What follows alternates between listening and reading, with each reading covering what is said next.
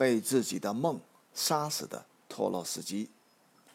文章来源：微信公众号“雪夜闭门读禁书”，作者孙胜启，二零幺八年十月。托洛斯基，一个快被人们淡忘的名字。然而上世纪初，这个名字响遍全球。他的画像曾经和列宁的画像并列悬挂在苏联的各大会场。提到是俄国十月革命，人们立刻会想到列宁。其实这段历史的有些章节被刻意掩盖了。实际情况是，当列宁还没从瑞士回来，托洛斯基充当了十月革命的策划者和总指挥。斯大林曾在文章中写道。起义的一切实际组织工作是在彼得格勒苏维埃主席托洛斯基同志直接指挥之下完成的。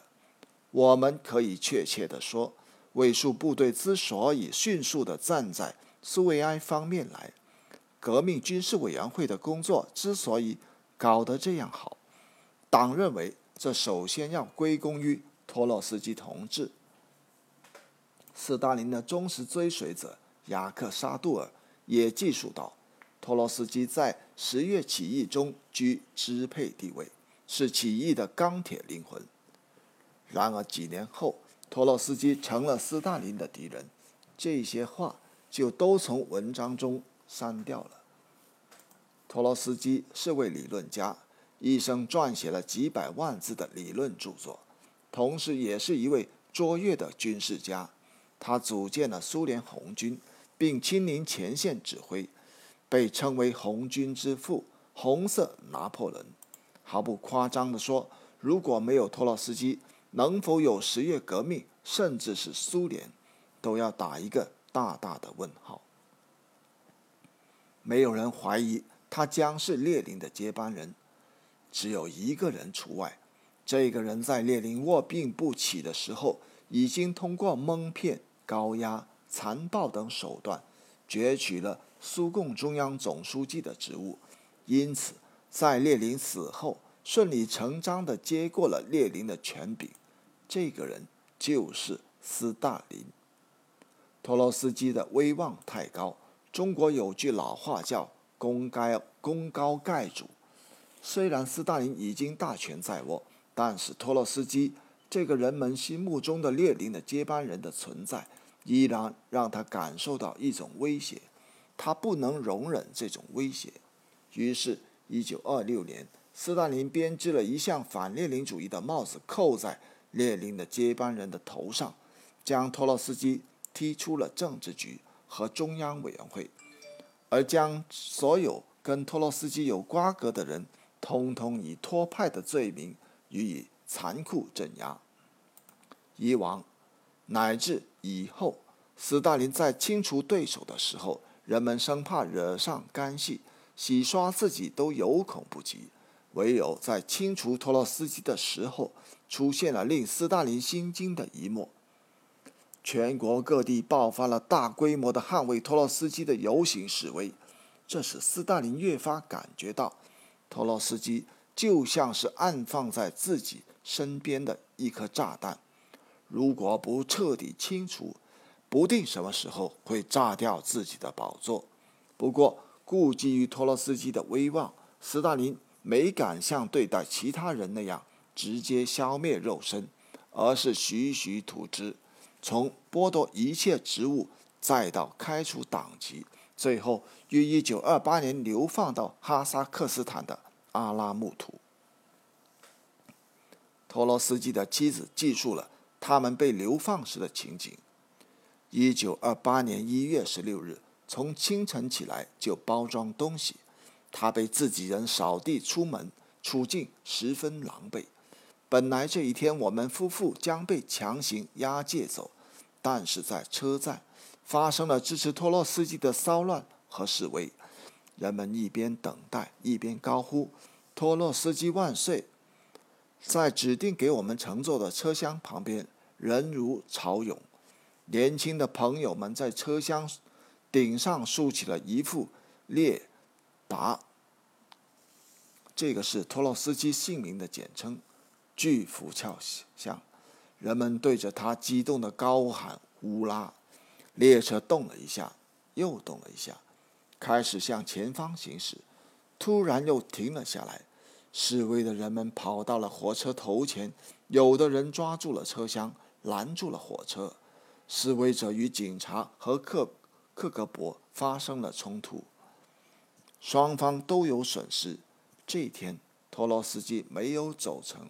行李被从车站上运回，通知两天后出发。可是第二天清早，托洛斯基的房间里挤满了穿制服和便服的格别乌人员，他们向列达出示了逮捕证，并宣布立即押往阿拉木图。他们不准托洛斯基接电话，不准他向过去的朋友和同志告别，要把他秘密押解走，并想在群众中。造成他自愿流放的假象，以便欺骗舆论。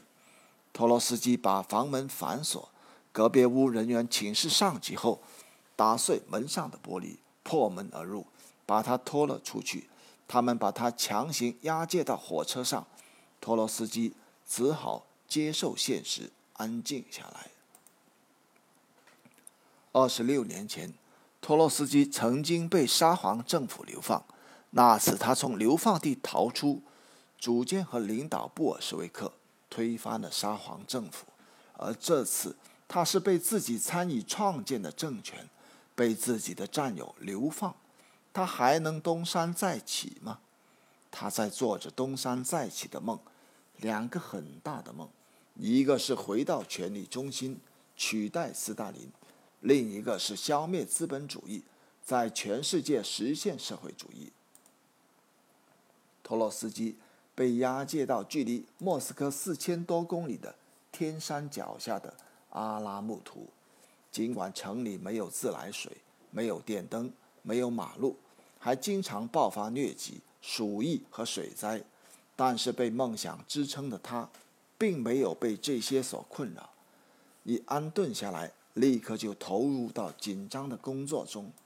打字机的敲打声从凌晨响到深夜。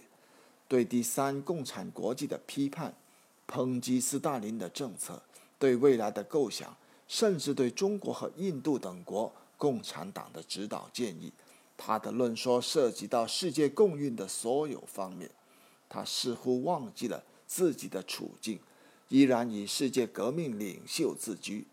可是他的声音有谁能够听到呢？他被抛在一个僻凉的之地。几乎被割断了与外界的一切联系，他的论述只是随着他一起流放的妻子和大儿子廖瓦，以及还保持着通信的一些人能够看到，而那些人也很快就遭到了镇压，因此他不过是在自说自话。即便如此，也为斯大林所不容，因为专制强权的特征之一就是绝不允许反对者的存在。一九二八年十二月十六日，格别乌一名官员向托洛斯基发出最后通牒，要求他停止一切政治活动，否则将改变他的生活条件和居住地点。对此，托洛斯基非常愤怒，给全俄苏维埃中央委员会和共产国际执行委员会写信表示抗议。他的抗议招来了一纸驱逐令。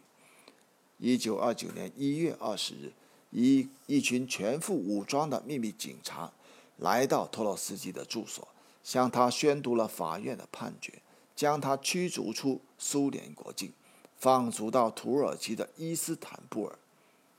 土耳其对于托洛斯基来说陌生而落后，于是他向德国、英国、法国等提出了避难的申请，然而这些国家都拒绝了。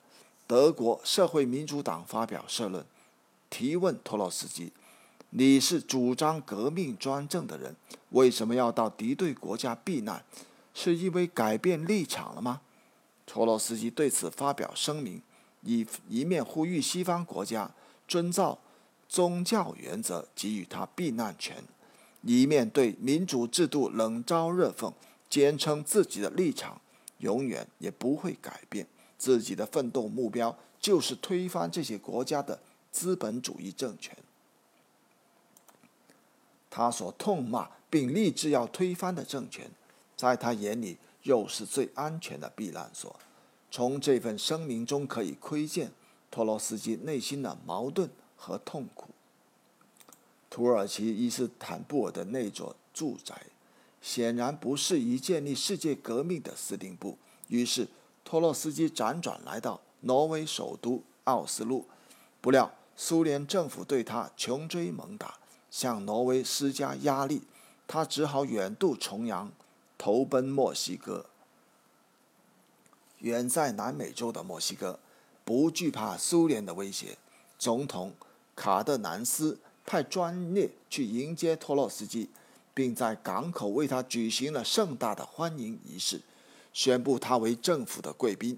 随后，为他在墨西哥城外安排了一座别墅居住，这使得托洛斯基倍感欣慰，心中的那两个梦想之火重又熊熊燃烧起来。一九三八年，他和一些支持者成立了第四国际。